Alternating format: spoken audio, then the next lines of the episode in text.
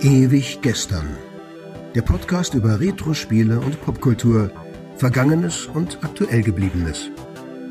Die Retro Boys gehen mit euch der ganz großen Frage nach: War früher wirklich alles besser?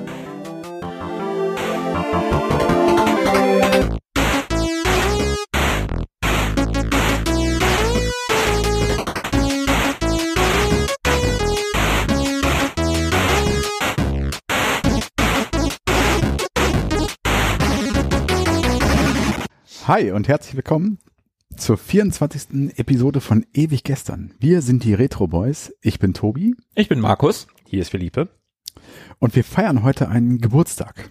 Nicht unseren, da müssen wir noch ein paar Tage warten. Nein, wir feiern den 35. Geburtstag eines alten Freundes. Ja, so alt ist er gar nicht, wenn man uns hier sieht. Ja, aber wir stehen ihm alle auf unterschiedliche Art und Weise irgendwie nah. Das Jeder stimmt. auf seine ganz eigene Art und Weise. Es geht um, vielleicht hat sich der ein oder andere schon gedacht, Super Mario. Alles Gute. Aber wenn man es ganz genau nimmt, hat ja nicht Mario selber Geburtstag, sondern nur das erste Spiel. Nur in Anführungsstrichen. Niemand mag Klugscheißer. Es ist ja derselbe Typ. Er hatte nur einen anderen Namen. Niemand mag Klugscheißer. Also, ähm, ja, Tanti Aguri in diesem Sinne, so sagt man, glaube ich, in Italien.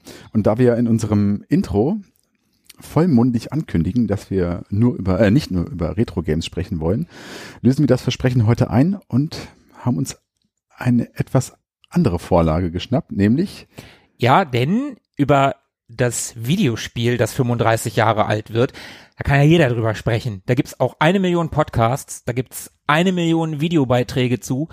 Aber wie Tobi ja gerade ganz richtig gesagt hat, wir machen hier auch Popkultur. Und zu Popkultur gehört Film. Und wer es jetzt noch nicht erraten hat, wir reden heute über Super Mario Bros., den Film. Juhu. Technisch geht es noch als Film durch. Absolut. Es ist eine echte Hollywood-Produktion. Und Super Mario Bros. von 93 übrigens geht 104 Minuten und ist je nach Standort ab 12 Jahren freigegeben oder hat ein PG-Rating, je nachdem, wie gesagt, wo man sich befindet. Die italienische Version ist kürzer. Da wurde das Ende weggeschnitten. Gott sei Dank. Okay, dann kannst du mir vielleicht auch gleich nochmal auf die Sprünge helfen, wenn du dich jetzt mit Italien beschäftigt hast. Kinostart war am 28. Mai 93 in den USA und am 22. Juli 93 in den deutschen Kinos. Und wann kam er in Italien raus? 96 Minuten dauert die Ita äh, italienische Version, 104 die internationale. Und wann ist das? Wollen sie nicht verraten. Tja, dann werden wir das wohl nie erfahren. Aber warum ist der in Italien so viel kürzer? Die fanden das Ende doof und haben es einfach weggeschnitten. Welches Ende? Da endet der Film, glaube ich, schon mit der Zurück, Achtung, Spoiler, der Zurückführung von Cooper in die Parallelwelt. Ernsthaft? Mhm. Oh. Ja, die haben es richtig gemacht und den In- ganzen in welche- Schrott, der danach kommt, einfach Nein, nein, nein, nein, nein. In welche Aber wir greifen Parallelwelt? vor, wir greifen vor. Genau, wir greifen vor. Ähm, zumindest, warum haben wir uns den Film angeguckt? Oder nein, anders. Wir haben uns den Film gemeinsam angeguckt. Genau. Und zwar am 29.09., das ist jetzt noch gar nicht so lange her. Und die Erinnerungen sind noch relativ frisch. Ja, Wir haben ein bisschen recherchiert und heute wollen wir den Film ein bisschen auseinandernehmen. Wir wollen ein bisschen über die Entstehungsgeschichte erzählen. Wir wollen die Handlung komplett spoilern, also woran wir uns jetzt noch erinnern können. Es wurde am Ende ein bisschen konfus. Und danach wollen wir unsere Meinung kundtun. Wir werden, und das möchten wir voraussagen, hier keine wissenschaftliche Abhandlung machen und man findet unglaublich viel über diesen Film, wenn man im Internet guckt. Und da werden wir in einem unserer durchschnittlichen Podcasts nicht alles behandeln können und ich glaube, das würde auch irgendwann den Rahmen sprengen. ja, das äh, glaube ich auch. Also ich habe zumindest auch den Film zum ersten Mal gesehen. Stimmt. Ich habe den noch nie vorher gesehen. Hattest du vorher gesagt. Genau, du hast den, glaube ich, im Kino gesehen. Ne? Genau, ich habe ihn damals im Kino gesehen. Ich habe auch noch irgendwo die Kinokarte rumfliegen von damals. Wenn du sie findest, scan sie ein, fotografier sie. Ich werde da nochmal nachsuchen. Ähnlich wie das Diskettenbuch könnte das aber auch im Keller bei irgendwem sein. Vermutlich, vermutlich. Philippe, was mit dir? irgendwann auf den privaten habe ich das, das zu sehen bekommen, das Werk. Also nicht nur, dass die zweite Hälfte des Films vielleicht manchmal ein bisschen meine Aufmerksamkeitsspanne herausgefordert hat und meine Ko Kombinationsgabe, da, es wurde auch noch durch äh, Werbeunterbrechung noch ein bisschen auseinandergeschnipselt. Also ich bin da extra konfus. Okay, dann sind wir also tatsächlich mit drei unterschiedlichen Voraussetzungen rangegangen. Also der eine mit ganz lange her, der andere mit noch nicht so lange her und Werbung und ich zum allerersten Mal. Aber warte mal, äh, Philippe, du hast ihn seitdem auch nicht wiedergesehen. Yep. Und kannst du ungefähr sagen, wann das war? Ewig her. Also bestimmt 28 Jahre. Okay, das ist ganz schön lange her. Also bei mir war es 93. Nee, gar nicht. Kann ja gar nicht sein. Mehr so 24 Jahre. Okay, das ist schon ganz schön lange. Also bei mir war es halt 93 im Kino damals. Und seitdem nicht mehr. Also Ja. ich wollte ihn immer mal wieder gucken. Und tatsächlich bist du ja daran schuld, Tobi, dass wir den Film geguckt haben. Warum? Weil du nämlich in der 14. Folge, in unserer 14. Folge, den Vorschlag gemacht hast, dass wir den Super Mario Film gucken sollen. Und du hast noch den Aufruf gestartet, die Zuschauer mögen uns doch bitte davon abhalten. Das hat keiner getan. Das hat keiner selber schuld. getan. Jetzt haben wir den Salat und zum 35. So sieht's aus. Ich Äh, finde, das sollte gefeiert werden. Und wenn es mit einem Film ist. Das war quasi eine mehr als tausendfache Aufforderung, den Film zu gucken. Ganz genau. Ja, der Film. Wenn man über einen Film spricht, spricht man auch über die Handlung, die relativ schnell erklärt ist oder auch doch nicht erklärt ist. Ich finde, Zumindest das nicht schnell. Erklären ist gar nicht so Nee, leicht. ist es auch Tobi, nicht. Willst, du, willst du mal anfangen? Ich glaube, du hast am meisten Notizen von uns, was die Handlung anbelangt. Ich kann mal anfangen. Also die Handlung ist gleichzeitig auch aus meiner Sicht das größte Problem, denn die Vorlage, also sprich das Spiel, bietet nicht viel Handlung. Also die Charaktere, die wir aus dem Spiel kennen, haben keine ausgestaltete Tiefe, also gar keine, Es sind zwei Klempner, das weiß man, sind auch Brüder, so viel ist auch klar, einer rot, der andere grün, aber viel mehr weiß man einfach nicht über diese beiden Charaktere. Und wenn ich da mal gerade zwischengrätschen darf, was die Handlung anbelangt, was du gerade gesagt hast, wenn man mal ganz ehrlich ist, das ganze Spiel bietet ja überhaupt nichts zum Verfilmen. Da rennen zwei Genau, Typen, da richtig. rennen zwei Typen von Ja. links nach rechts, springen gegen Blöcke und auf Schildkröten und die Prinzessin ist irgendwie immer in einem anderen Schloss. Genau. Also das Daraus einen Film zu machen, ist schon ambitioniert. Hardcore Henry, Angbok, Crank. Gibt genug Filme, die circa genauso viel Handlung haben. Von wann sind die? Äh, vielleicht nicht ganz so alt. Und was für eine Freigabe haben, Gabe haben die? Und was für Genres bedienen die? Super Mario wäre ja fast in die Richtung gegangen. Ja, da kommen wir, da, da kommen wir noch zu. Also die Prinzessin befreien, das wäre so die, das, das einzige Motiv, was am Ende dann irgendwie hängen bleibt. Aber ansonsten ist da nicht viel passiert oder nicht viel zu holen. Also der Film beginnt mit einer Präsequenz, könnte man sagen, in der man ja so ein bisschen hemdsärmlich, altertümlich gepixelte Dinosaurier sieht, die da auf der Erde rumlaufen. Ja, sehr comic-mäßig gepixelt, ne? Ja. Und das steht auch am Anfang Brooklyn vor 65 Millionen Jahren. Stimmt, ja, richtig. Und naja, zumindest schlägt dann ein Meteorit ein und zerstört im Prinzip diese ganze Szenerie und ich weiß gar nicht mehr, wie dann die Überleitung ist, aber zumindest sind dann ja die Dinosaurier am Ende weg. Ja, wir, eigentlich wissen wir ja, wie das Ganze ausgegangen ist. Die Dinosaurier sind ausgestorben. Glauben wir. Genau. Und hier greift die, der eigentliche Handlungsfaden jetzt äh, ein, denn diese Handlung beginnt dann 1973, wie uns der Film verrät, in Brooklyn wiederum. Und dort legt eine verhüllte Frau ähm, in einer regnerischen Nacht ein Bündel vor einer Kirche ab und verschwindet dann wieder.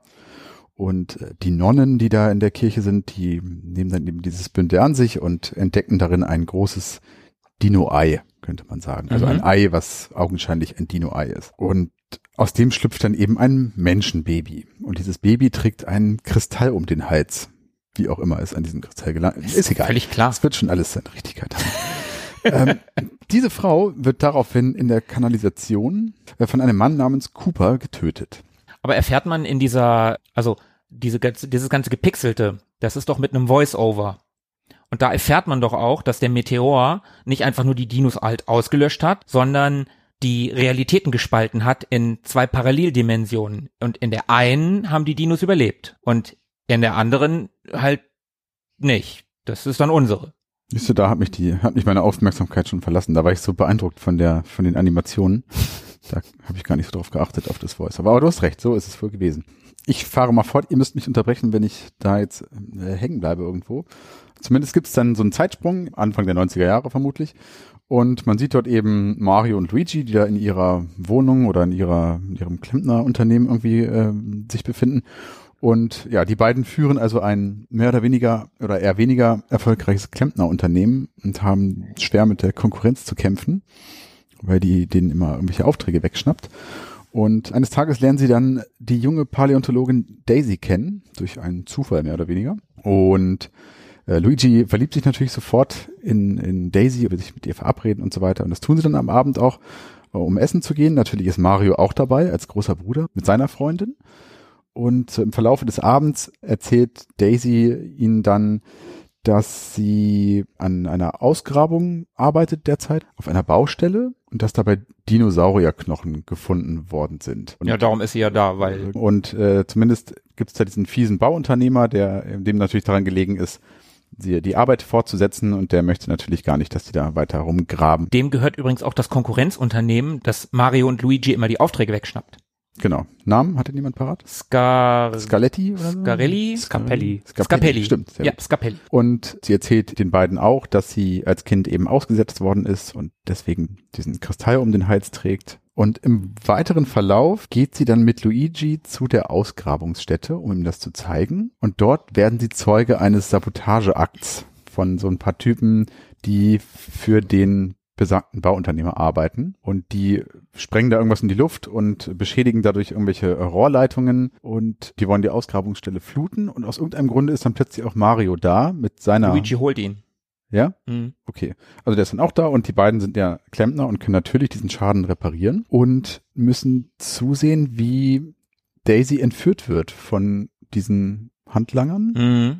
Und nehmen dann die Verfolgung auf. Und dann irgendwann stoßen sie auf eine, einen Abgrund, wo es nicht weitergeht und ist aber klar, dass die Verfolgten eigentlich nur da irgendwo rüber oder durch hätten Daisys kommen Gesicht können. kommt aus, aus dem Felsen raus Genau. in so einer äh, sehr früh 90er Computeranimation. Und an der Stelle zeigt sich auch schon so ein bisschen die Charakteristik der beiden Protagonisten. Das heißt, während äh, Mario eher besonnen und ängstlich ist und da eigentlich gar nicht sich traut, in dieses Portal zu springen, zwischen dem Gesicht und den beiden ist halt ein Abgrund. Und man muss im Prinzip in diesen Abgrund oder über diesen Abgrund gegen diese Felswand springen. Eine feste Felswand, theoretisch. um in das Portal zu kommen. Und Mario will das natürlich nicht. Der ist besonnen und ein bisschen erfahrener und ängstlich. Und äh, Luigi ist halt impulsiverer Typ, der auf sein Bauchgefühl hört. Und das sagt er ihm dann auch, Mensch, du musst nur dran glauben und so, mach. Und dann springt er tatsächlich auch und wird von dieser Wand verschluckt. Und Mario hadert dann noch so ein bisschen mit sich und springt dann hinterher und ist dann eben auch in der Wand sozusagen.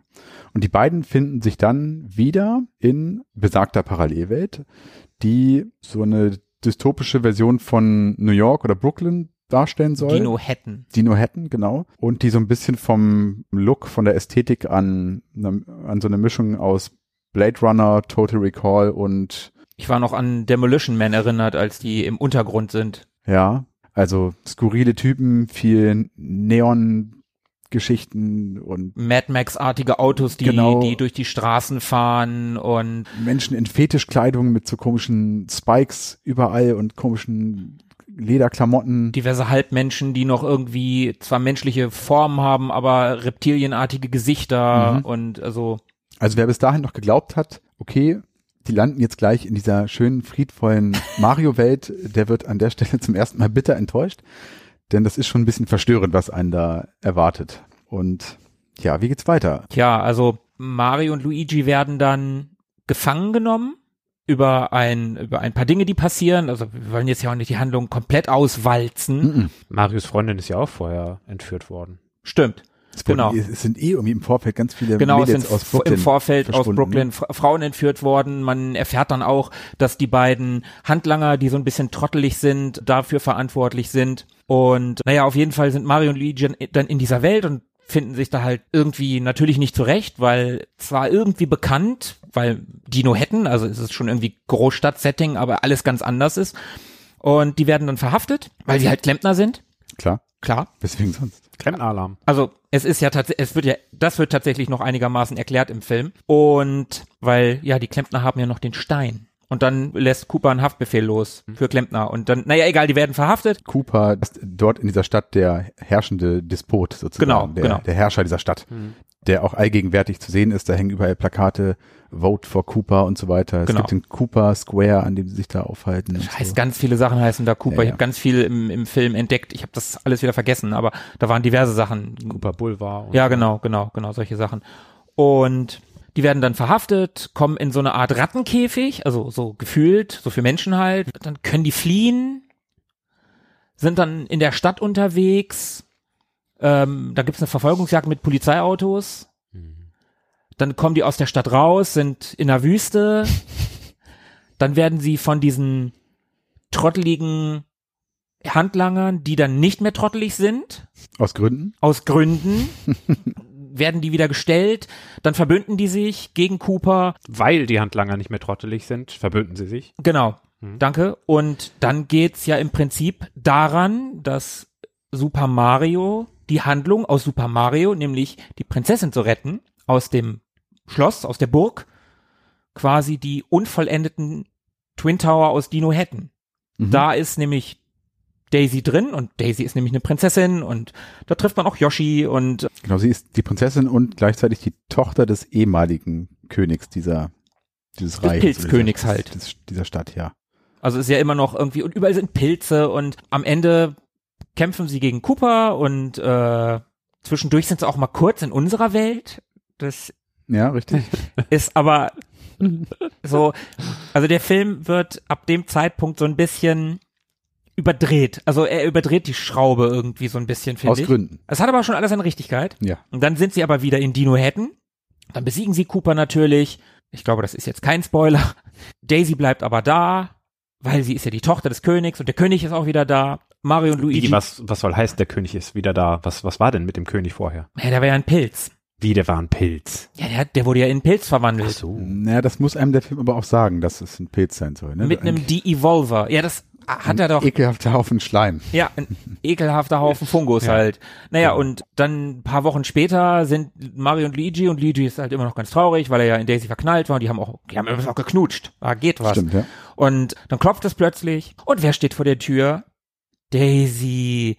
So mit, mit irgendwie Waffengurt und, und Knarre im Anschlag und sagt, ah, ich brauche eure Hilfe. Naja, und äh, Ihr werdet nicht glauben, was mir passiert ist, Ja. sagt sie dann. Dann kommt der Abspann und liefert uns sozusagen somit die, äh, die die Steilvorlage, Steilvorlage für, für für die Teil 2. Fortsetzung, die es nie gegeben hat. So viel können wir schon mal spoilern. Und äh, nach dem Abspann kommt auch noch eine kleine Sequenz übrigens. Genau. Mit den beiden besagten dümmlichen Handlangern. Genau, die ein Videospiel von einem japanischen Geschäftsmann.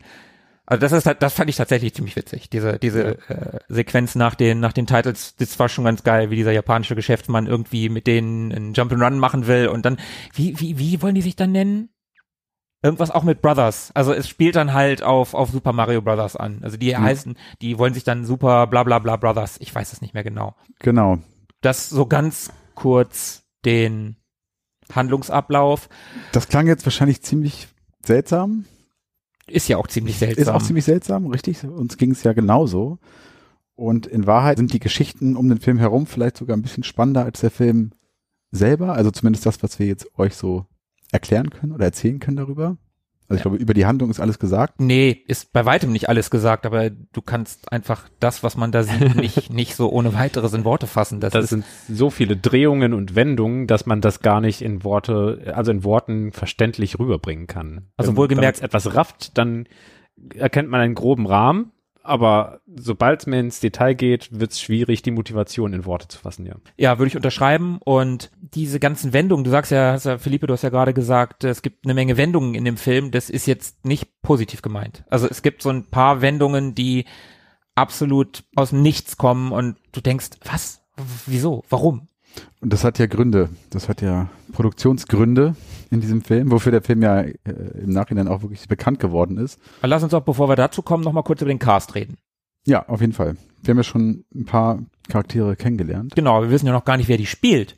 Ich kann ja mal ein bisschen davon erzählen, wie es fast gekommen wäre. Nein, fangen wir erstmal an mit den Fakten. Bob Hoskins, der äh, vorher beispielsweise in Who Framed Roger Rabbit Mhm. mitgespielt hat. Der hatte sich gut dafür angeboten, um in einem etwas comichaften Film mitzuspielen. John Leguizamo. Mittlerweile bekannt beispielsweise aus When They See Us. Das ist schon ein bisschen düsterer, als der Super Mario Film jemals hätte werden können. Ich kannte den aus Miami Vice übrigens. Oder Miami Vice. Also, Der hat aber auch den Clown in Spawn gespielt. das habe ich nie gesehen. Und der ist die amerikanische, also die originale Stimme von Sid aus Ice Age. Das, was bei uns Otto ist.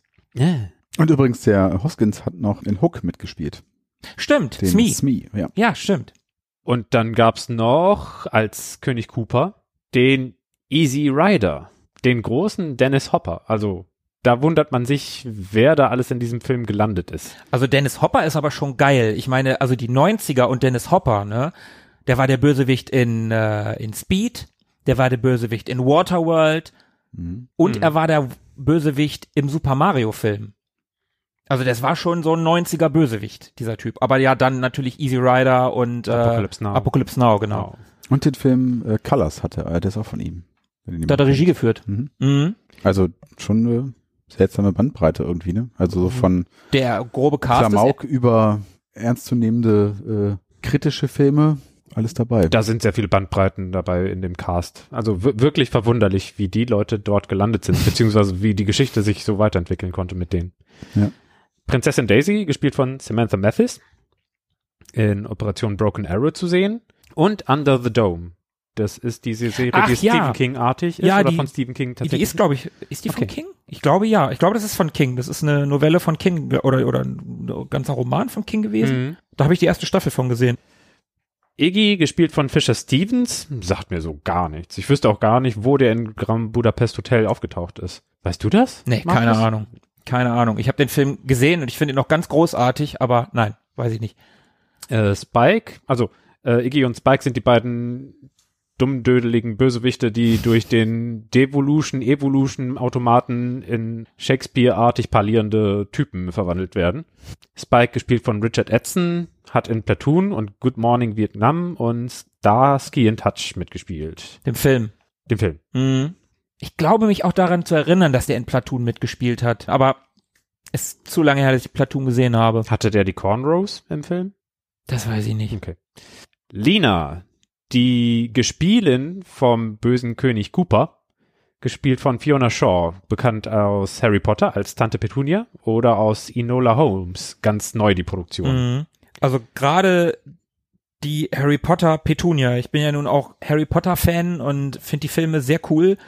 Und als ich die da gesehen habe und erkannt habe, das war so, das fand ich so krass. Das war so, boah, das, das ist Tante Petunia. Und die rennt da in diesem super engen Kleid mit den hochgepushten sekundären weiblichen Geschlechtsmerkmalen rum. Das, das war schon ganz schön krass, die so zu sehen. Also das war, das war für mich eine ganz andere. Ich kannte sie halt hauptsächlich aus äh, Harry Potter. Für mich ist sie halt Tante Petunia und da ist sie halt auch fies, aber anders.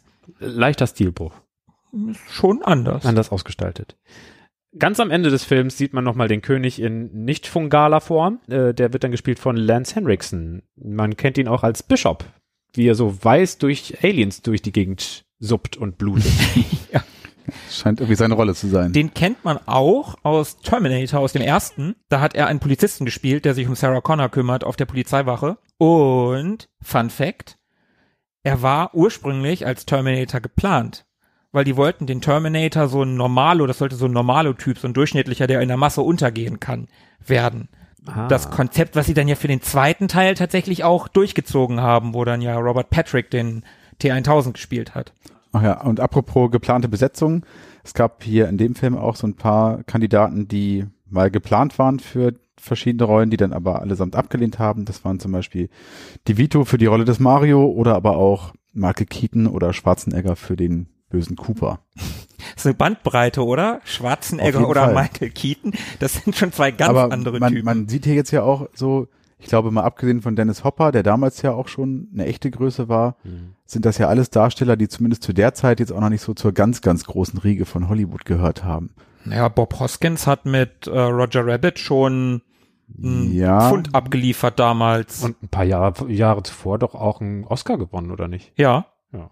Ich weiß nicht mehr wofür, aber ja. Ich weiß es auch nicht. Also ich kannte den zumindest überhaupt nicht. Ich kannte den auch nicht. Was ist das überhaupt für eine blöde Idee, DeVito und Schwarzenegger in einem Film zu haben? Das, das macht so einen Quatsch. Das wäre, ja, wenn man darüber nachdenkt, das wäre eigentlich ganz geil gewesen. Oh, ja. die beiden nochmal zusammen auf der Leinwand. Und Luigi, ich glaube Luigi, ich habe zwei unterschiedliche Sachen gehört, Ja. sollte von Tom Hanks gespielt werden. Nee, es sollte tatsächlich, äh, Hanks sollte tatsächlich Mario spielen. Ich habe aber auch gehört, ich habe auch irgendwo Ah. gelesen oder gehört, ich bin mir nicht mehr sicher, ob ob ich es in einem Making of oder in einem ob, oder oder ob ich es halt gelesen habe. Ich habe auch was von Luigi gelesen. erschließt Oder sich mir von der Statur her eigentlich auch mehr. Äh, also die Version, die ich gehört habe, war, dass ursprünglich Dustin Hoffman, nachdem er in Rain Man völlig abgeliefert hat, angefragt wurde und der ganz begeistert war und gesagt hat, yo, das mache ich. Hat sich das Skript einmal durchgelesen, glaube ich. Und dann sagten die Nintendo-Verantwortlichen, "Mm, nee, es passt ja überhaupt gar nicht. Der sieht überhaupt nicht wie Mario aus. Und dann hat Nintendo Dustin Hoffman abgewiesen. Warum? Weil es vom Typen her gar nicht passt. Nintendo war es vollkommen egal, ob das ein Hit oder ein Flop wird. Die wollten einfach nur, dass es irgendwie passt. Also haben sie gesagt, nee, der soll es nicht werden. Danny DeVito wurde darauf gefragt.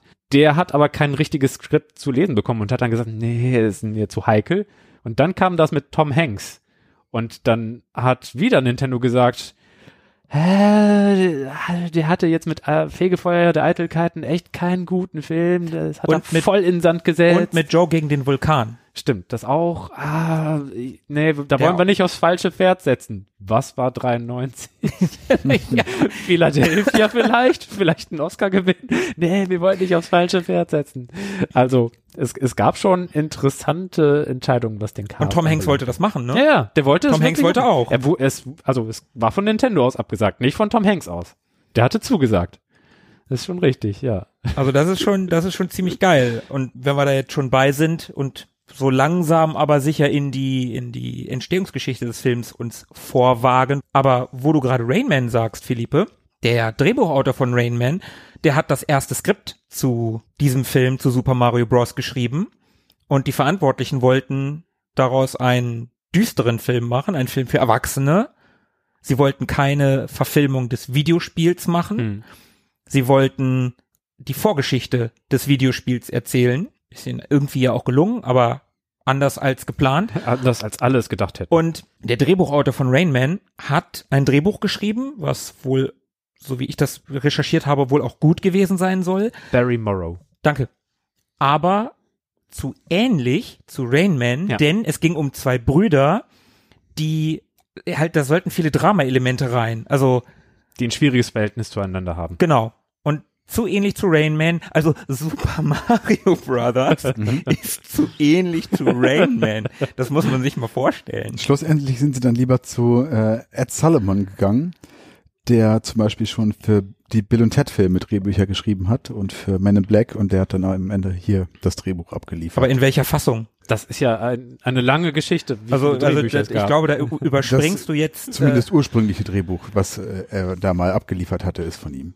Im Laufe der Produktion hat sich das ja fünf, sechs Mal noch geändert. acht. Achtmal Achtmal. Es gab acht verschiedene Drehbücher zu dem Ding. Die kann man alle äh, im Internet recherchieren, die Dinger. Also da ist das endgültige, hat Versatzstücke aus allen Versionen. also die, die Version nach der Rain Man Version, die sollte eher märchenhaft sein. Stimmt, ja, genau, genau. Und das war denen dann allen zu, zu schön und lieb und nett. Und Nintendo war eigentlich begeistert davon, dass es so gritty und edgy wird, dass es äh, düster wird. Ja, und selbst, dann, genau, selbst Nintendo Genau. fand das gut. Ja. Und dann haben sie gesagt, nee, ma- macht das mal anders. Und dann wurde es nochmal umgeschrieben und dann war es eine reine Science-Fiction-Geschichte. Das passte dann aber wieder nicht so ganz. Also, nee, nur Science-Fiction ist irgendwie komisch. Wie wär's, wenn noch eine Paralleldimension hinzugefügt wird? Mit, mit Dinosauriern. Okay, gut, das machen wir. Das ist spannend. Das äh, kriegen wir hin. Ja, vor allen Dingen Anfang der 90er, Dino-Boom. Ja, genau. Ein paar Monate nach der Veröffentlichung dieses Films kam Jurassic Park. Und, und danach hieß es aber, ja, schon, aber irgendwie haben die Re- Regisseure zu viel Einfluss auf das Drehbuch genommen und äh, das passt irgendwie nicht mehr so, ist, ist nicht mehr so passig, also trennen wir Regisseure und, und Drehbuchschreiber und dann sollen die nochmal was anderes schreiben. Aber da muss ich zwischengrätschen, weil genau das, bevor das passiert ist, dieses Drehbuch, diese Version, das wurde ja an die ganzen Schauspieler Mhm. geschickt und daraufhin hat ja ein Bob Hoskins zugesagt. Genau. Darauf hat ein Dennis Hopper zugesagt, weil die, das Drehbuch, auch was ich recherchiert habe, sollte ja tatsächlich gut sein. ja, da meint äh, Fiona Shaw, dass das ursprüngliche Drehbuch eigentlich gewitzt gewesen ist und nicht so eine peinliche, naja, Blamage. Und das ging ja wirklich hin und her und da wurde ja auch einer einmal zurückgeholt. Einer der Drehbuchautoren, der eine Version geschrieben hat, die nicht gefallen hat, dann wurde das Ganze umgeschrieben und dann wurde der, wurde der gefeuert, aber der wurde dann trotzdem nochmal zurückgeholt. Der sollte das ja am Ende nochmal umschreiben und das haben die ja. Das war der, von dem Tobi gesprochen hat. Ah, okay. Okay, dann war das wahrscheinlich einer der ersten, äh, einer der früheren und aber dann am Ende nochmal. Genau. Und die haben das Drehbuch ja selbst am Set noch geändert. Also da wurde ja die ganze Zeit dran geschrieben und Stimmt. Die, die Schauspieler, die waren ja völlig, völlig fertig. Ed Solomon wurde hinzugeholt, damit es nicht ganz so düster ist, sondern ein bisschen familienfreundlicher ist. Und Genau, das war ja das lustiger. Bestreben Ja. von Disney, die dann irgendwann mit reinkamen. Muss- Also Ja, irgendwann hast du recht, hast, hast wurden die Produktionskosten natürlich sehr hoch und sie brauchten einen, einen Geldgeber und da fanden sie dann eben schlussendlich Disney.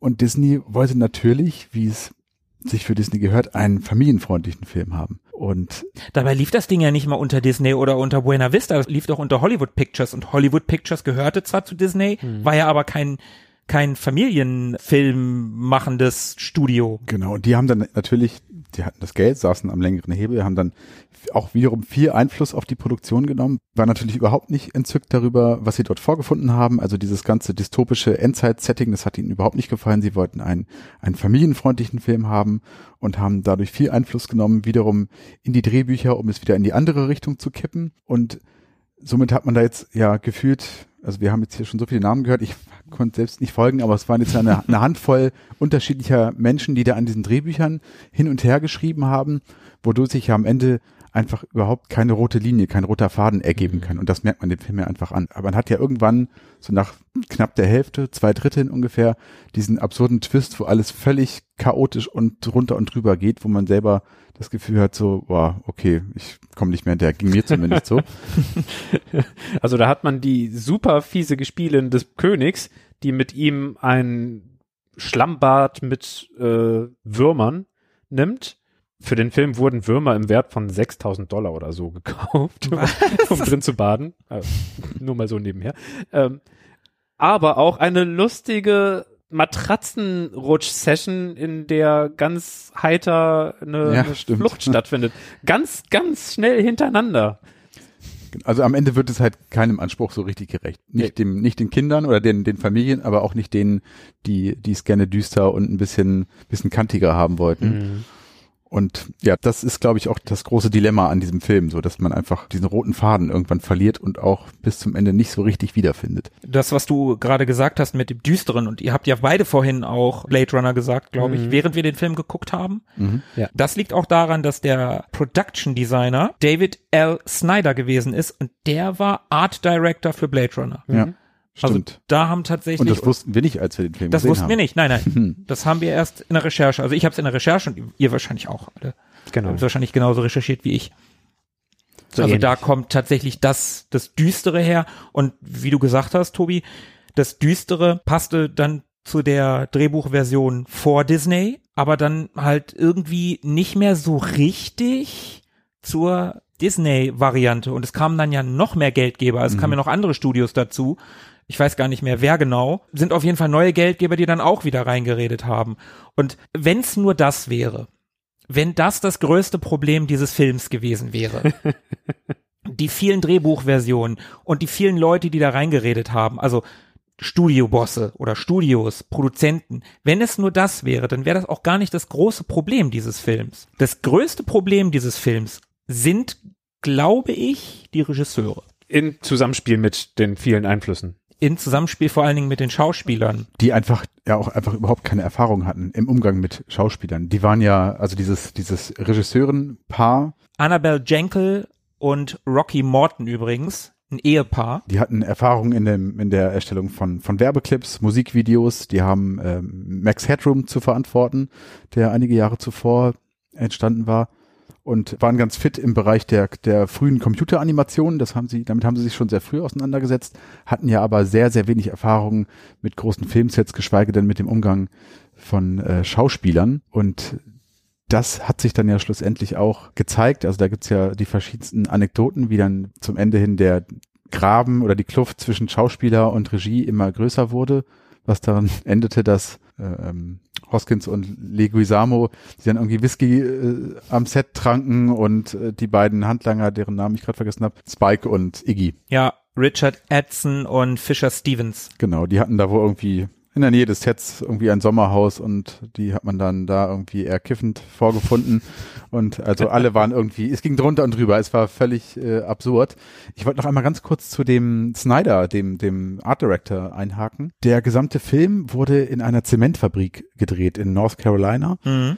Also einer alten, in einem alten Zementwerk. Da hat der, oder habe ich zumindest in einem Interview so ein paar äh, Sachen aufschnappen können, dass es da so die besondere Herausforderung war, aber die dann letztendlich auch für diesen ja sehr speziellen Look verantwortlich ist, dass sie eben mit mit Strukturen oder mit mit Räumlichkeiten in Anführungszeichen arbeiten mussten, die bereits bestanden, also diese fertigen großen Fabrikhallen, die waren ja einfach da, die wurden nicht neu gebaut. Und die hat man sich eben zunutze gemacht, hat dort eben im Vorfeld blaupausenartig Entwürfe drüber gelegt und dann sind halt nach und nach diese Orte aus dieser Stadt da drin entstanden. Und das finde ich ganz abgefahren, dass man hier eben mit gegebenen Strukturen umgehen musste und nicht auf der grünen Wiese gestartet ist und von, von Null anfangen konnte. Mhm. Und das gibt dem Film, glaube ich, schon so einen sehr charmanten Look. Also dieses sehr, ja, dieses Industrielle, was man da ja auch so Mhm. raussieht, ne? Das, genau, fiel mir gerade noch zu dem Set-Design ein. Eigentlich eine ganz klare Richtung, bei der man gar nicht mehr so viel an, an der Stimmung ändern kann. Asset Build Model nennt man das übrigens. Wie nennt man das?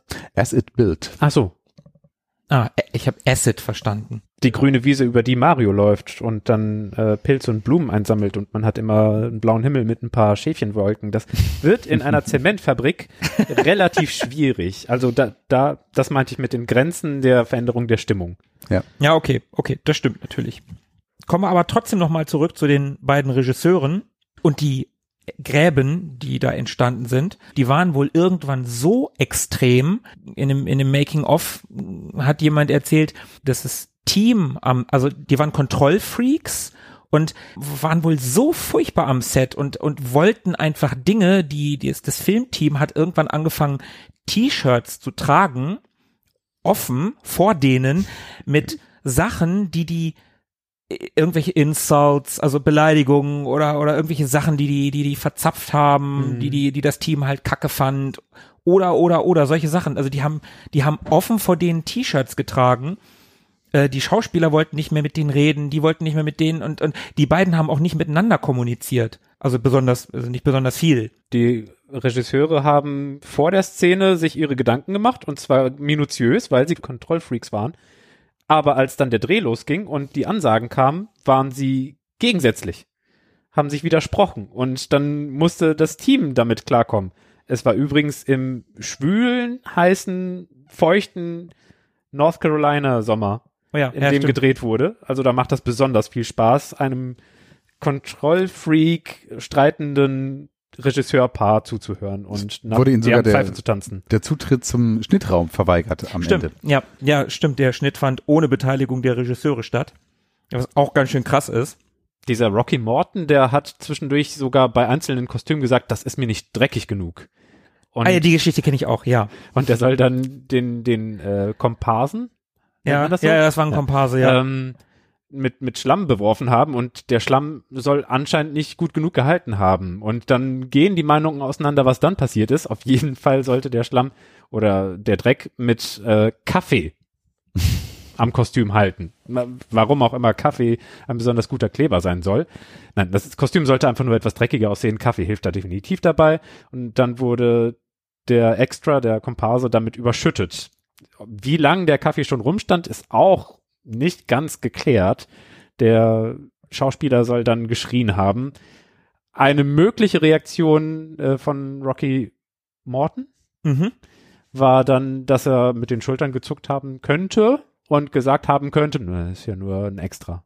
Aber da ist man sich nicht ganz sicher. Die Version der Geschichte kommt übrigens von Leguizamo selber. Genau. Der hat das erzählt in, in einem Interview. Der aber viel zu weit gewe weg gewesen sein soll, laut Aussagen des Regisseurs. Ja. Also Wort gegen Wort. Also, also solche Sachen sind da halt passiert und dann kann man vielleicht auch ein bisschen besser verstehen, warum Leguizamo und Hoskins dann angefangen haben zu saufen am Set.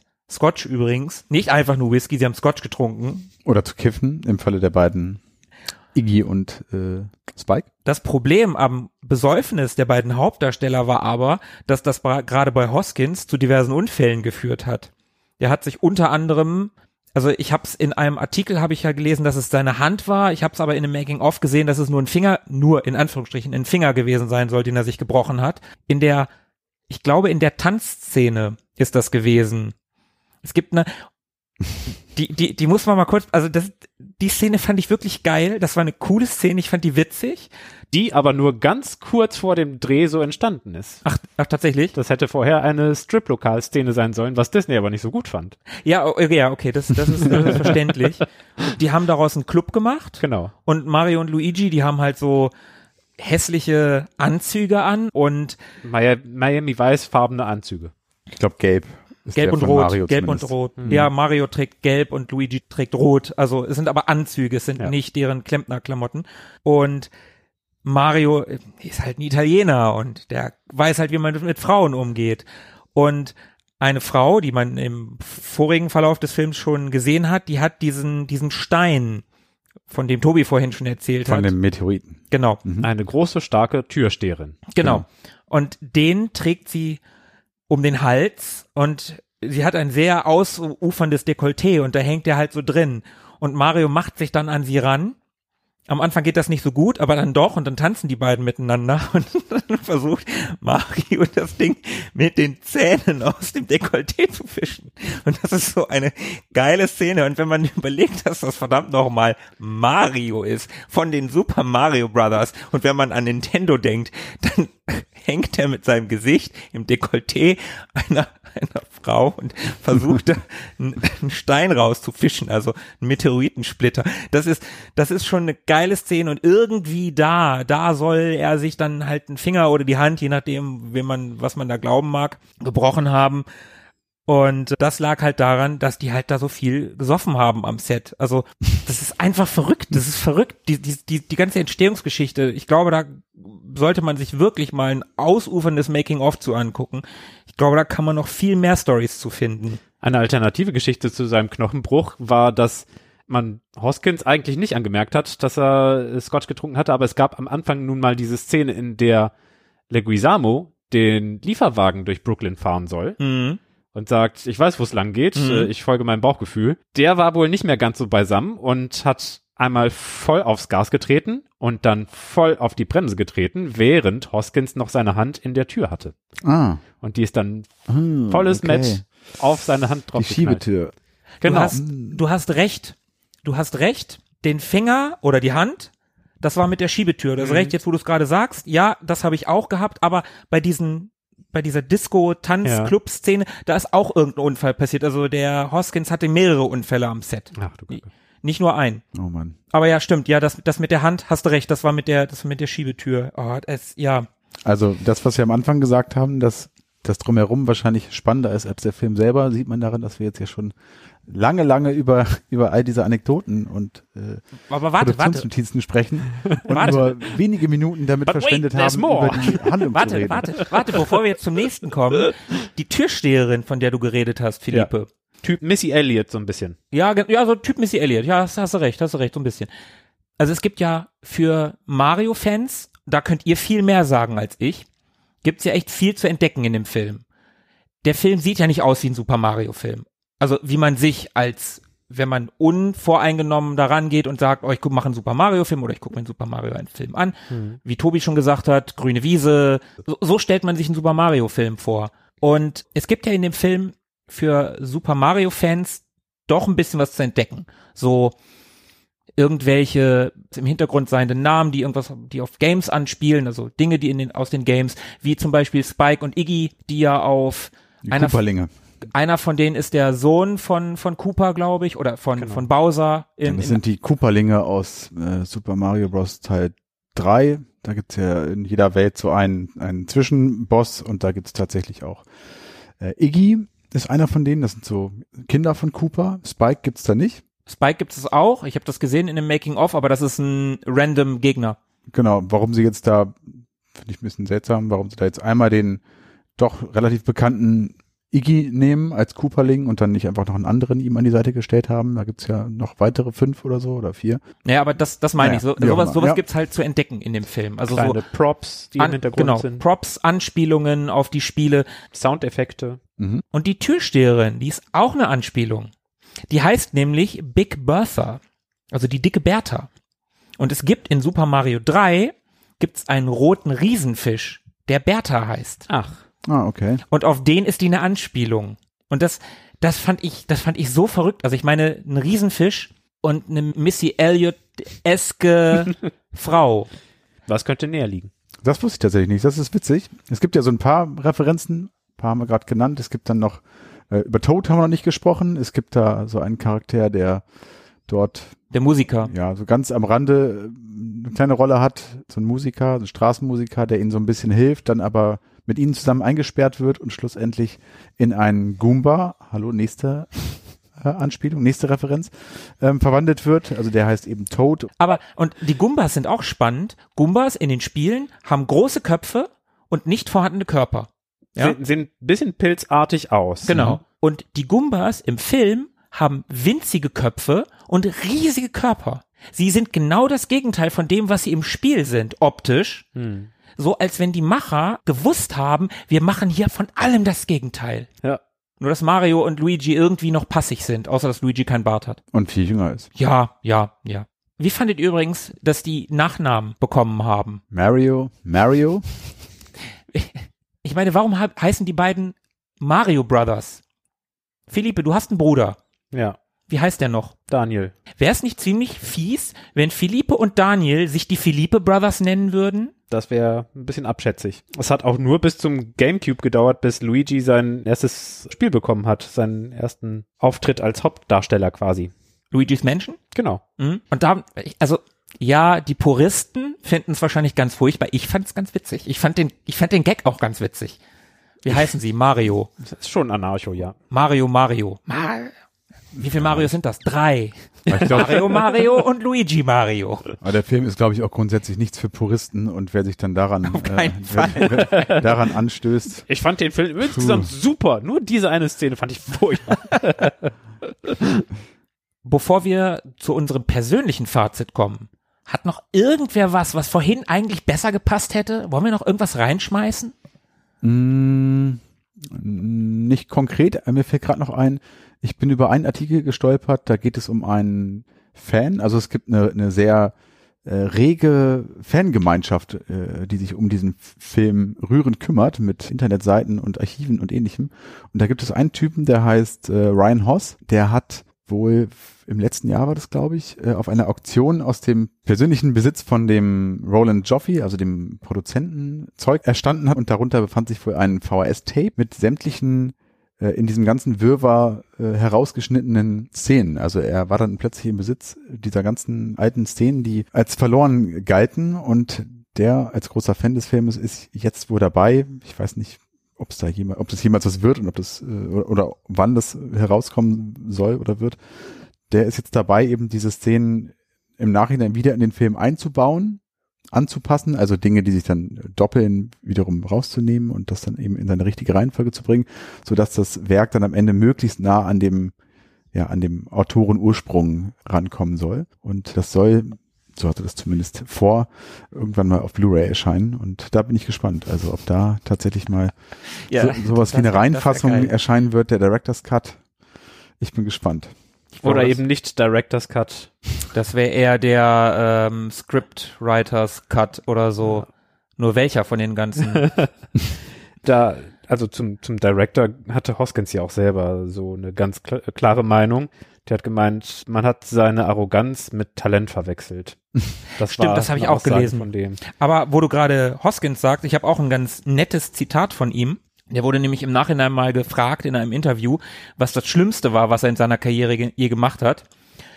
Und er hat gesagt, the worst thing I ever did Super Mario Bros. It was a fucking nightmare. The whole experience was a nightmare. Gut auf den Punkt gebracht. Und übrigens, the directors, he's a cunt, she's a cow. ja, das hat er auch gesagt. Also Hoskins kann Dinge auf den Punkt bringen, glaube ich. Ja, das war ganz geil. Aber äh, man muss dem Film noch auch zugestehen, es war die erste Videospielverfilmung überhaupt. Sowas gab es vorher nicht. Und ich habe die Handlung der Videospiele oder des Videospiels kurz zusammengefasst. Und du hast keine, nichts an was du dich halten kannst. Du, du weißt nicht, was du tust. Und da ist es genauso, wie, wie du gesagt hast, das große Problem ist nicht etwa die Handlung oder die fehlende Handlung, also irgendwie schon, aber irgendwie auch nicht, weil das eigentliche Problem ergab sich ja aus der Zwischenmenschlichkeit zwischen den Beteiligten dort und gar nicht aus der oder aus den vielen Parteien, die da plötzlich mitgemischt haben. Ich glaube, in der Mhm. Ursprungsidee des Filmes, so wie er mal sein sollte und gedacht war, also dieses düstere, kantige, dystopische, umgedrehte, erwachsene, das hatte eigentlich Potenzial, ein guter Film zu werden. Und hätte es da jemanden gegeben oder ein, ein Team gegeben, was dort an den Strängen gezogen hätte. Am selben also, am besten. Am selben. Also ein Regisseur, ein Produzent und so weiter, die alle irgendwie sich auch miteinander grün sind und die sich vielleicht auch ein bisschen mit dem Umgang mit Schauspielern auskennen, hätte das durchaus was werden können. Aber dass ich dann natürlich als etablierter Hollywood-Schauspieler wie Dennis Hopper oder Hoskins irgendwann die Schnauze voll habe von so einem, von dem Zirkus, äh, kann ich mir schon vorstellen. Ne? Und das hat dann leider sich ja, ja sehr negativ auf die, auf die, auf den Gesamt, auf das Gesamtergebnis ausgewirkt. So. Ja, und es blitzt ja auch immer wieder auf in dem Film, das, was du gerade gesagt hast, dass da dieses düstere, wenn man sich ein bisschen davon frei machen kann, was Super Mario ist und ich, der ich ja nicht die größte Vergangenheit mit Super Mario habe, weil ich ja ein Sega-Kind gewesen bin, ich habe schon öfter erwähnt, dann hat das absolut Potenzial, was du gerade gesagt hast, Tobi. Und wenn Leute sich grün sind, und man hat es ja auch im Cast gesehen, ich finde, dass ein Bob Hoskins und ein John Leguizamo, die haben eine Chemie.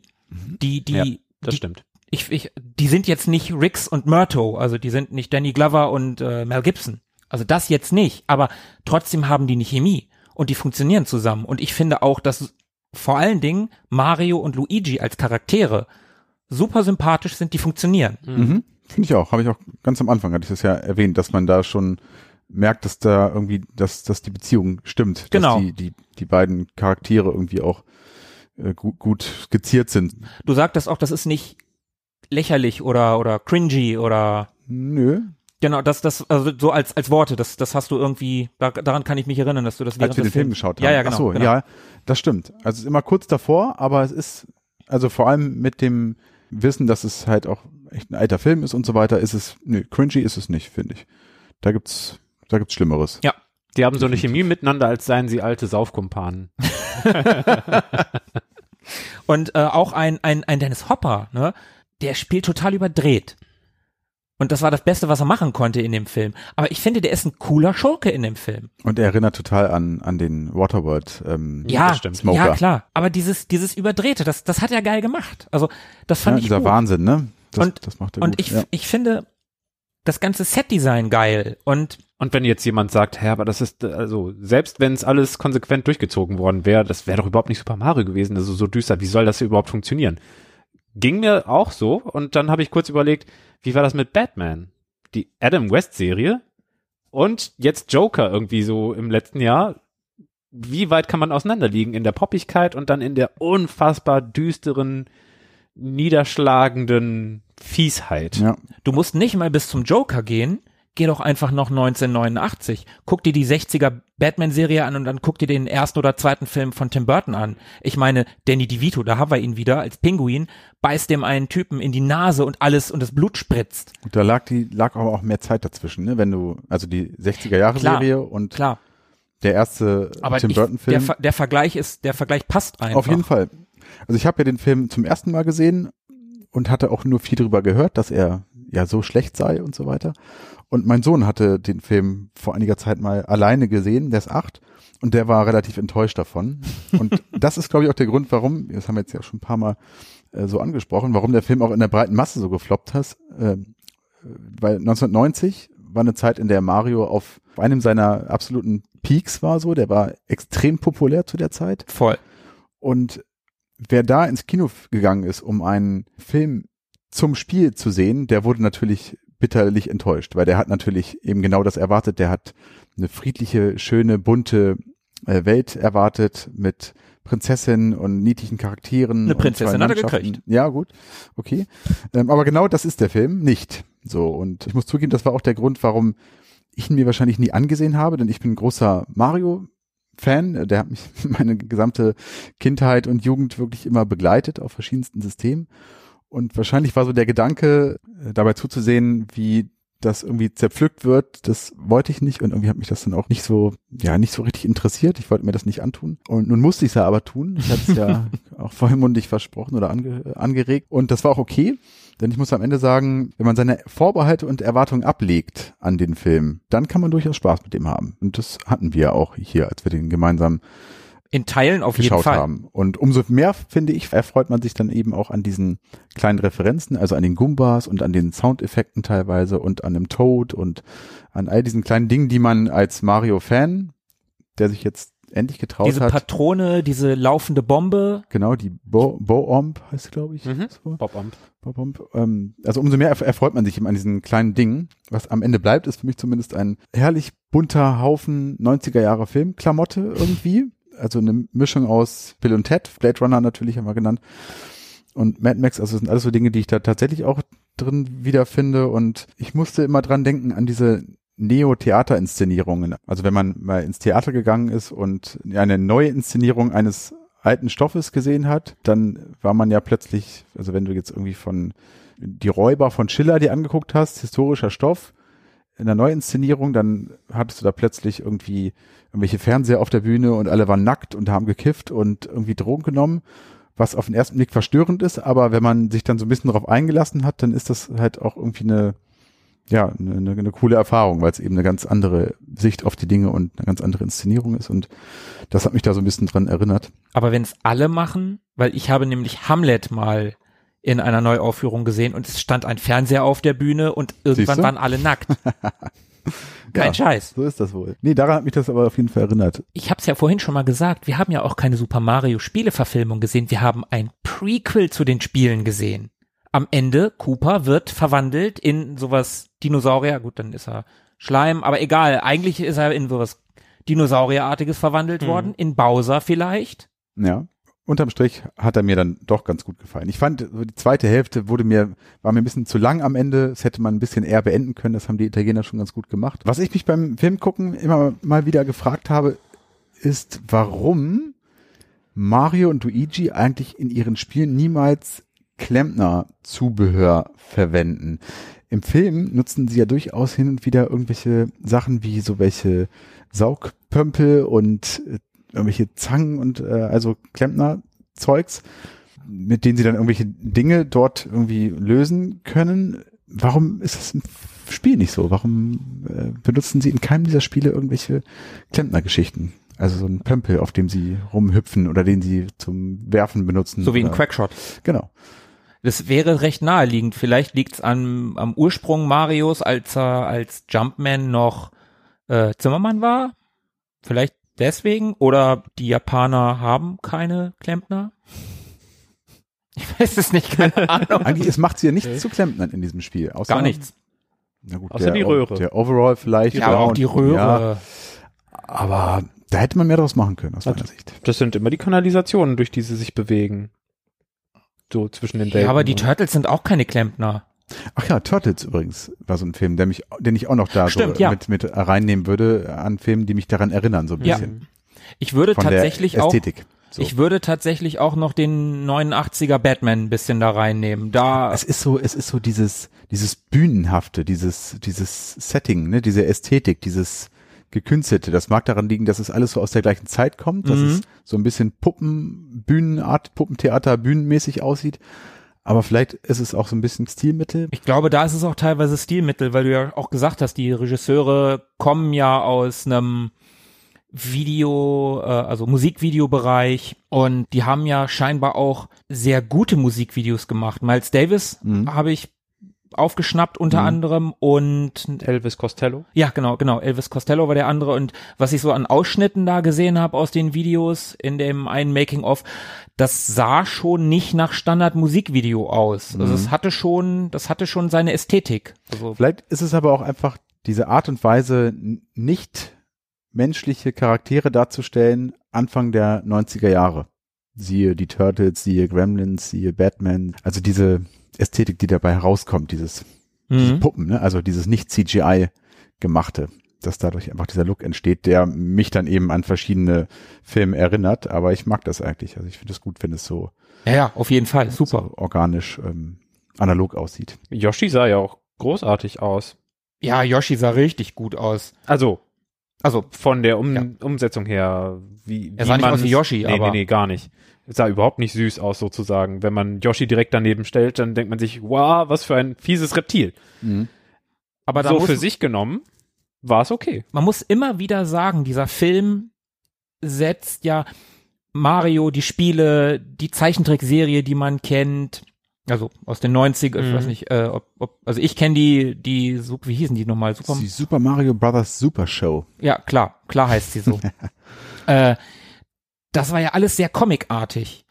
Und dieser Film ist halt in Anführungsstrichen realistisch. Und wenn du, wenn du bei Yoshi bist, wie willst du einen realistischen Yoshi machen? Das funktioniert nicht. Yoshi ist, ist ja noch knubbeliger und noch putziger als ein Mario oder Prinzessin Peach oder Toad. Das, das, du kannst Yoshi nicht realistisch, vor allen Dingen nicht in diesem Setting. Dieser Film hätte ein, ein Yoshi irgendwie wie im, im Spiel, das wäre gar nicht gegangen. Und also, wie du sagtest, der Yoshi sah super aus. War relativ teuer, der Yoshi. Eine halbe Million, ne? Kann sein, ja. Es war auf jeden Fall deutlich sechsstellig Ja, ja, es war auf jeden Fall sechsstellig. für einen Charakter, der sehr am Rande auftaucht. Und die Macher von Jurassic Park waren so beeindruckt von dem Yoshi Animatronic, dass sie die Macher des Yoshi Animatronic in das zweite Team für die Animatronics für den zweiten, ich glaube für den zweiten Jurassic Park mit reingeholt haben. Also das war quasi eine Bewerbung an Steven Spielberg.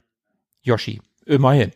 Yoshi hätte man vielleicht ein bisschen an Gon, den Manga T-Rex, äh, anlehnen können. Das ist so ein kleines Knubbelfiech, was so auf halbem Wege zwischen putzig und realistisch ist. Also we- wenn man den noch mal so ein bisschen umgestaltet hätte, dann hätte es vielleicht klappen können. Kann, können wir in den Show Notes verlinken. Die Alternative wäre ja Mhm. gewesen, ihn als, als Puppe in den Film zu holen. Also das hätte dann Du meinst als Handpuppe. ja oder so, so Als in, Socke. als, als Modell, also so wie, wie die Turtles auch Aber er war aussahen, doch ein ne? Modell. Wenn ich da an die, an die Turtles zum Beispiel denke, also aus dem ersten Turtles-Film, Ja, ja. sind die auch irgendwie so echsenartig. So, also Mhm. in, in dem Stil hätte ich mir jetzt auch einen Yoshi vorstellen können, so in, in diesem Ja, okay, ja, vielleicht. Das, gepanzerten. mh, ja, Also guckt euch die Turtles an und dann wisst ihr, was ich meine. Noch ein bisschen stilisierter. ja, er war schon relativ realistisch, so wie man sich einen Dinosaurier so vorstellen könnte. Was, was soll man von dem Film halten? Es ist wie ein Kindergeburtstag mit äh, Drogen für Erwachsene. also, ne, man, man hat Topfschlagen und viel zu viel Torte und äh, Cola und ist dann ganz überdreht, aber dann trinkt man noch äh, Scotch hinterher. Scotch, ja, das Ja. passt. Dann, und kifft noch einen, um wieder runterzukommen. Genau. Das ist das Ergebnis dieses Films. Also wenn man weiß, worauf man sich einlässt, kann man es feiern. Wenn man nicht weiß, worauf man sich einlässt, ist es etwas härtere Arbeit, die Momente zu finden, die man feiern kann. Also es ist, der Film war beim ersten, äh, nee, was heißt beim ersten gucken? Jetzt beim Recherche gucken, beim gemeinsamen, an vielen Stellen meta witzig, weil man sich dachte, oh mein Gott, das haben sie jetzt nicht wirklich gemacht. ist, ist, ist das jetzt wirklich so? Ist das jetzt wirklich der Film? Und an anderen Stellen war er ganz authentisch, sympathisch, nett daherkommt. Also einer dieser Filme, die man tatsächlich dafür feiern kann, dass sie so schlecht sind. Andere sind ja wirklich einfach nur langweilig und, und verlieren einen und dann weiß man nicht, was man da, damit anfangen soll. Den kann man in seiner Schlechtigkeit feiern, weil er zwischendurch noch genug Futter bietet, um noch ganz angetan zu sein. Ja, finde ich auch. Also stilistisch finde ich den als Sega-Kind und jemand, der Neuinterpretationen äh, spannend findet und mag, finde ich den gut. Vor allen Dingen in der ersten Hälfte Also alles, was noch in, in, in, in New York spielt und wie die ankommen, wo dieses Culture Clash stattfindet, finde ich wirklich großartig. Die, der Gefängnisausbruch, das ist alles super cool, das finde ich richtig gut. Dann ab da, wo sie in der Wüste sind, lässt es doch ganz schön nach. Da gibt es so ein paar Szenen, wo ich sage, ja, das geht noch. Und alles, was so in diesem Tower, Mhm. in diesen, in diesen, ja, Twin Towern spielt. Die aussehen wie die Unterwelt aus den Mario-Spielen. Ja, genau.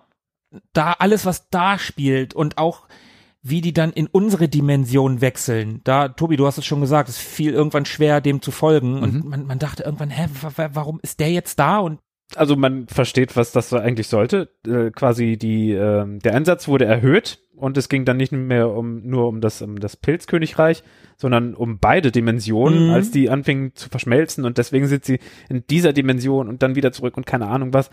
Aber die Art und Weise, wie es gemacht worden ist, war wirklich so wirr, so konfus und dann noch vermengt mit den Trick kannte ich noch gar nicht, Boss. oh, das war, oh, ja, das, Oh, das ja. war ein Cringe-Moment. Cringe, stimmt. Ja, das ja, war der Cringe-Moment im Film. Den, Ja. den können wir noch zum Besten geben, bevor wir Ronnies Popshow. Oh, auf, ganz, die, auf den Endspurt uns begeben. ganz, ganz schlimm. Immerhin die Devolver, übrigens ganz geil, Revolver, Devolver, also die Waffen, mit denen sie Leute zurückentwickeln konnten, Zurückentwicklungsstrahler, sage ich jetzt mal, mit denen die Menschen in in in, äh, Reptilien. in Dino in Dino hätten äh, wieder in Rep in diese Gumbas verwandelt wurden, in diese Reptilienartigen. bis hin zu Pilzen, bis hin zu Schleim. Genau, bis hin zu Pilzen, bis hin zu Schleim, ja, genau. Dieser, wie hieß er noch? Scaramucci. Nein, das äh, war auch Skal, Skalpelli. Scapelli. Scapelli. D- d- Also, was ich Ihnen anrechne, dass diese Devolver, dass das die Super NES Scopes gewesen sind. Ja. Die Lightgun. Diese, diese Bazooka-artigen. Das rechne ich Ihnen wirklich hoch an. Das war wieder so ein, so ein Easter ähm, Egg Prop. Easter Egg, was, was ich total großartig Mhm. fand. Aber, dass die auf diesen Typen, diesen Bauunternehmer, der auch ein Plumber-Unternehmen hat und ja auf der Erde irgendwie der in Anführungsstrichen böse, also nicht so richtig, aber irgendwie schon, und dass die den dann in Affen verwandeln, also mit diesen Devolvern in einen Schimpansen. Und dann, das ist dann platter Klamauk. Das ist einfach Situationskomik, Slapstick. Und dass Mhm. dann aber dieser unfassbar lustige Spruch kommt von einem der Schergen, dieses äh, Scapelli. Den Trick kannte ich noch von, äh, noch gar nicht von Ihnen, Boss. Hui, das war aber schon mit dem Holzhammer. Man muss sich dann dazu vorstellen, dieser Scapelli, also der Schimpanse, trägt dann ja den Anzug des Ska Scapelli. Sogar die- Ach, wie witzig, ein Sogar- Affe mit Anzug. Und dann hast hast du du da- schon mal sowas genau, Witziges gesehen? dann hast du da Guck mal, diesen- der Affe hat einen Anzug. diesen großartigen 80er Jahre Gag, nämlich äh, Affen im Anzug oder in Menschenklamotten, der dann auch noch auf dem auf dem Arm von dem äh, Handlanger da irgendwie Platz nimmt und von ihm getragen wird und wow. Ja, das ist fies, das ist cringe, das, Das hätte es nicht gebraucht.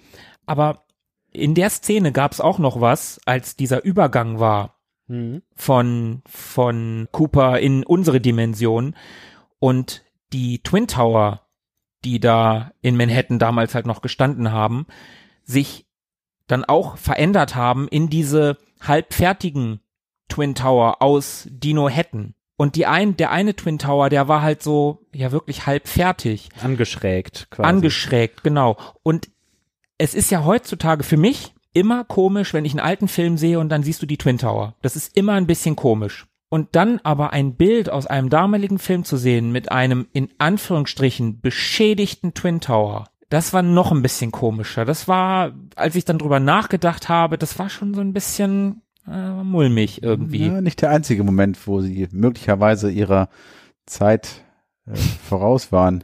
Wenn ich da an Cooper denke, äh, dessen Äußeres nicht ganz äh, von der Hand zu weisen ist, mit äh, Parallelen zu einem zeitgenössischen Bauunternehmer. Bauunternehmer und zufälligerweise auch ähm, Präsidenten eines großen, einer großen äh, Supermacht. Nennen wir ihn einfach Agent Orange. Ja. Ja. Aber wo mich der Film dann, und das möchte ich abschließend dazu noch sagen, wo mich der Film tatsächlich wieder hatte, war bei dem Moment, wo Daisy geklopft hat. Diese ganze Sequenz, das war so wieder, ja geil, geil, jetzt können sie einen zweiten und dann hm, kommt aber nie ein zweiter. Das, ich fand es dann am Ende tatsächlich, ich hätte gern einen zweiten gesehen. Also wenn Roland Joffe jetzt zuhört. Wir Grüße warten. gehen raus. Grüße gehen raus, wir warten auf Teil 2.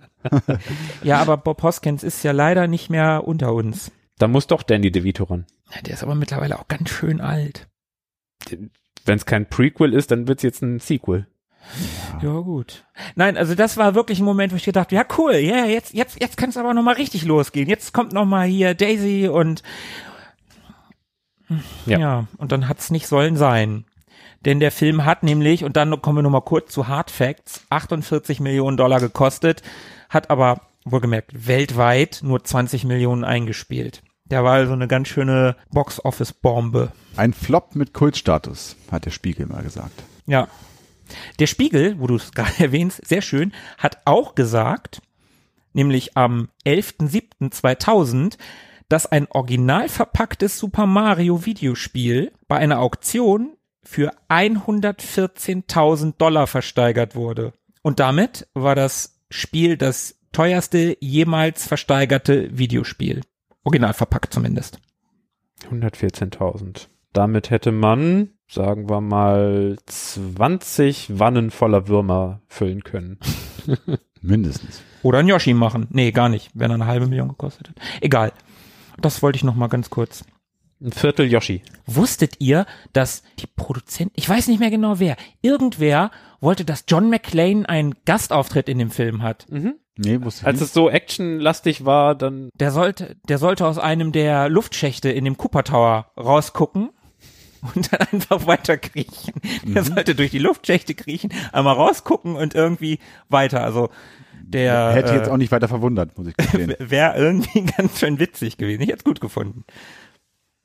Kommen wir zu einem abschließenden Fazit, nämlich einer Punktevergabe. Ich interessiere mich einfach gerade mal. Was, was würdet ihr auf einer Skala von 1 bis 10? Sollten wir uns nochmal irgendeinen Videospielfilm angucken, müssen wir Vergleiche ziehen können. Mhm. Was würdet ihr dem Film punktetechnisch geben? Vom Unterhaltungsfaktor her, mit allem drum und dran, also mit allen Ebenen und Metaebenen, kommt der schon auf eine 6. Mhm. Wäre ich auch dabei. Ohne Metaebenen kommt er auf eine 2. Ja, also, ja, also ja, bei sechs, mit sechs kann ich mir anfreunden, Mhm. glaube ich. Ist Sechs cool. von zehn. Das ist cool. Ja, ich, würde, ich hätte, hätte ihm tatsächlich auch eine 6 gegeben. Würde ich auch machen. So, jetzt haben wir unser Ende, zu dem wir jetzt so langsam kommen werden, auch ähnlich gestaltet wie im Film. Das ging auch so ein bisschen drunter und drüber mit viel, vielen Skriptänderungen und eingeworfenen Dingen. Du möchtest bestimmt noch wissen, ob früher alles besser war, oder? Die Frage habe ich mir tatsächlich die ganze Zeit gestellt. Also, Videospielverfilmungen waren früher nicht besser. Es gibt viele, viele, viele, viele, viele schlechte Videospielverfilmungen, aber mittlerweile auch ein paar gute, behaupte ich jetzt ganz einfach mal, oder zumindest sehr okaye. Aber was die Entstehungsgeschichte dieses Films so ein bisschen zeigt, dieser wilde Westen, der früher war, der ja auch in der Videospielbranche, den wir auch schon mal thematisiert haben, das war jetzt nicht alles gut, was da gelaufen ist.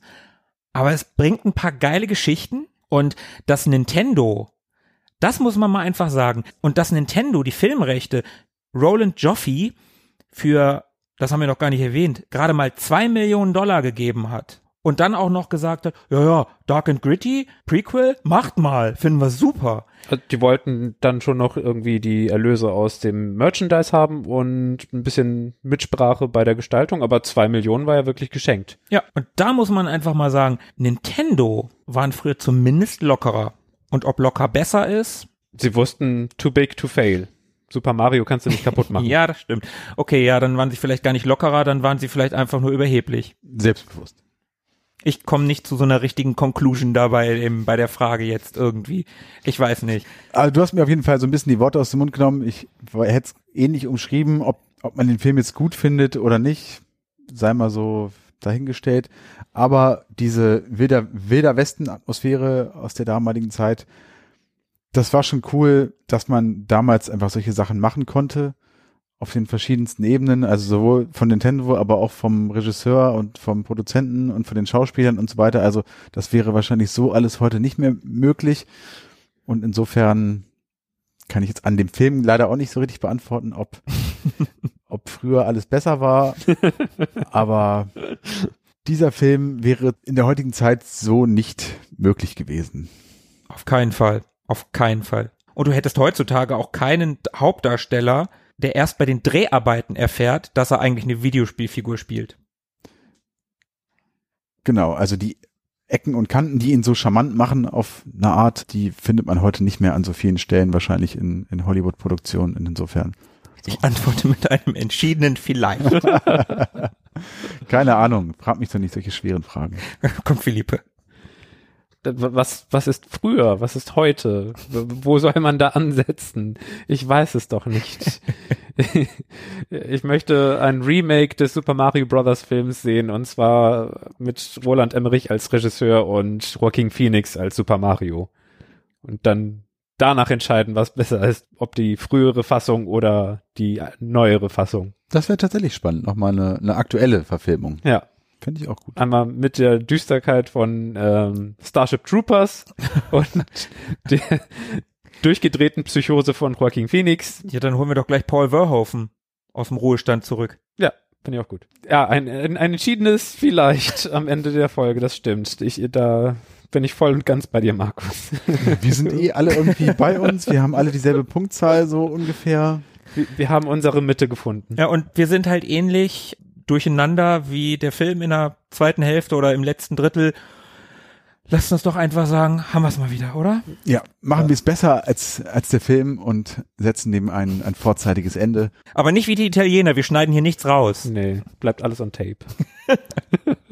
Ja, dann bleibt uns wie immer nur zu sagen, danke fürs Zuhören, danke fürs Durchhalten und schaut doch einfach mal rein. Bei Netflix könnt ihr den gucken, könnt ihr den streamen. Vielleicht habt ihr ja ein bisschen Spaß mit dem Film. Und falls ihr ihn schon gesehen habt, schreibt uns gerne in die Kommentare. Da ist noch Luft, wie gewohnt. Und erzählt uns doch mal, wie ihr den so findet. Und hoffentlich könnt ihr auch weiterhin durchhalten, auch in den nächsten zwei Wochen. Und seien sie noch so Corona-dröge. Vielleicht hat diese verrückte Folge dabei geholfen. Wir freuen uns auf euch. Bis in zwei Wochen. Macht's gut. Bleibt am Drücker. Bis dann. Ciao. Bis dann, ciao. Mögen die Retro Boys mit euch sein. Immer.